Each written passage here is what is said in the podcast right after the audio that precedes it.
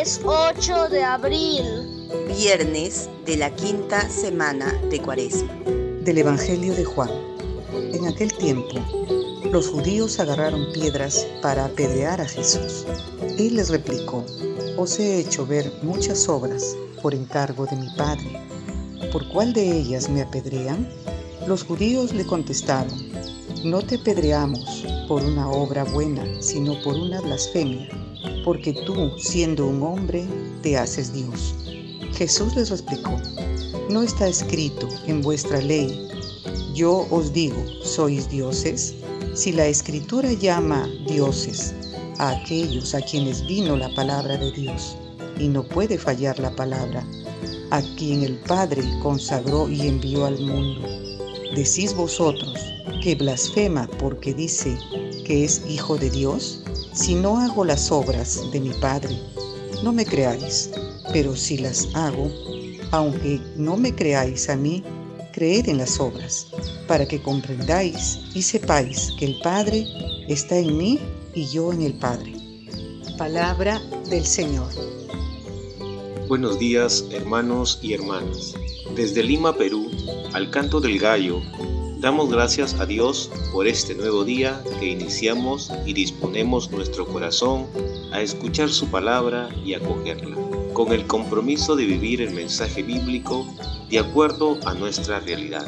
En el Evangelio de hoy, los judíos cuestionan a Jesús por presentarse como Hijo de Dios, pero Él los interpela de manera que sus dudas no sean permanentes. El Evangelio de hoy representa la duda, desconfianza e indignación de los judíos al escuchar y observar que Jesús se presenta y actúa en nombre de su Padre Dios. Situación que por cierto provocaba la molestia del pueblo judío que buscaba apedrearlo. Pero es Jesús quien los interpela explicándoles que Él solo actúa en nombre de su Padre y que si no van a creer en Él, por lo menos tenían que creer en las obras que realizaba. Este pasaje encierra la relación íntima de Dios con Jesús, quien no solo es su Hijo, sino que también es Dios. En el mundo actual, las personas nos encontramos demasiado distraídas y preocupadas por los diferentes acontecimientos que venimos viviendo. Sin embargo, no reparamos en el anuncio salvífico del Hijo de Dios, mas por el contrario vivimos empeñados en cuestionarlo y en exigirle lo que a nuestro parecer es mejor para nosotros. Que Dios Padre, Dios Hijo y Dios Espíritu nos permitan situar en primer término lo que Dios quiere de cada uno de nosotros y no solo lo que nosotros deseemos, empezando por creer que Jesús es el Hijo de Dios y damos gracias a Dios por los que nacen hoy y cumplen un año más de vida.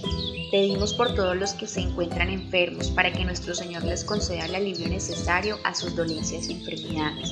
Pedimos especialmente por Patricia Milagros Rivas Pérez, José Ricardo Pizarro Terreros, María Soto López, Ormesilda Pérez López y Paulino Vázquez Cantaniano. También pedimos por nuestras autoridades y nuestra población para que tengan la capacidad de dialogar y encontrar soluciones a los diferentes problemas que nos aquejan como país. Pedimos por nuestros amigos y familiares que ya partieron a la casa del Padre, que descansen en paz y que nuestro Señor brinde el consuelo y fortaleza necesaria a cada uno de sus familiares. Señor, ayúdame a limpiar mi corazón para conocerte en todo lo que realizo, que pueda ver tu mano y amor en todo lo que me rodea. Ayúdame a estar contigo en esta meditación y haz que mi corazón sea más semejante al tuyo, sobre todo en la virtud de la humildad. Tú conoces mis intenciones más íntimas y quiero ponerlas en tus manos. En el corazón de María pongo a todos mis seres queridos y también todo aquello que perturba mi corazón. Amén. Y recibimos la bendición de Fray Carlos Julio Medina de la Orden de San Agustín desde el noviciado de Nuestra Madre del Buen Consejo en Radnor, Pensilvania, Estados Unidos. Concede, Señor, a tus siervos la gracia de tu protección, libéralos de todo mal y concédeles servirte con paz interior. A todos los que nos escuchan, la bendición de Dios Todopoderoso, Padre, Hijo y Espíritu Santo, descienda sobre ustedes y los acompañe siempre. Una producción de Alcanto del Gallo.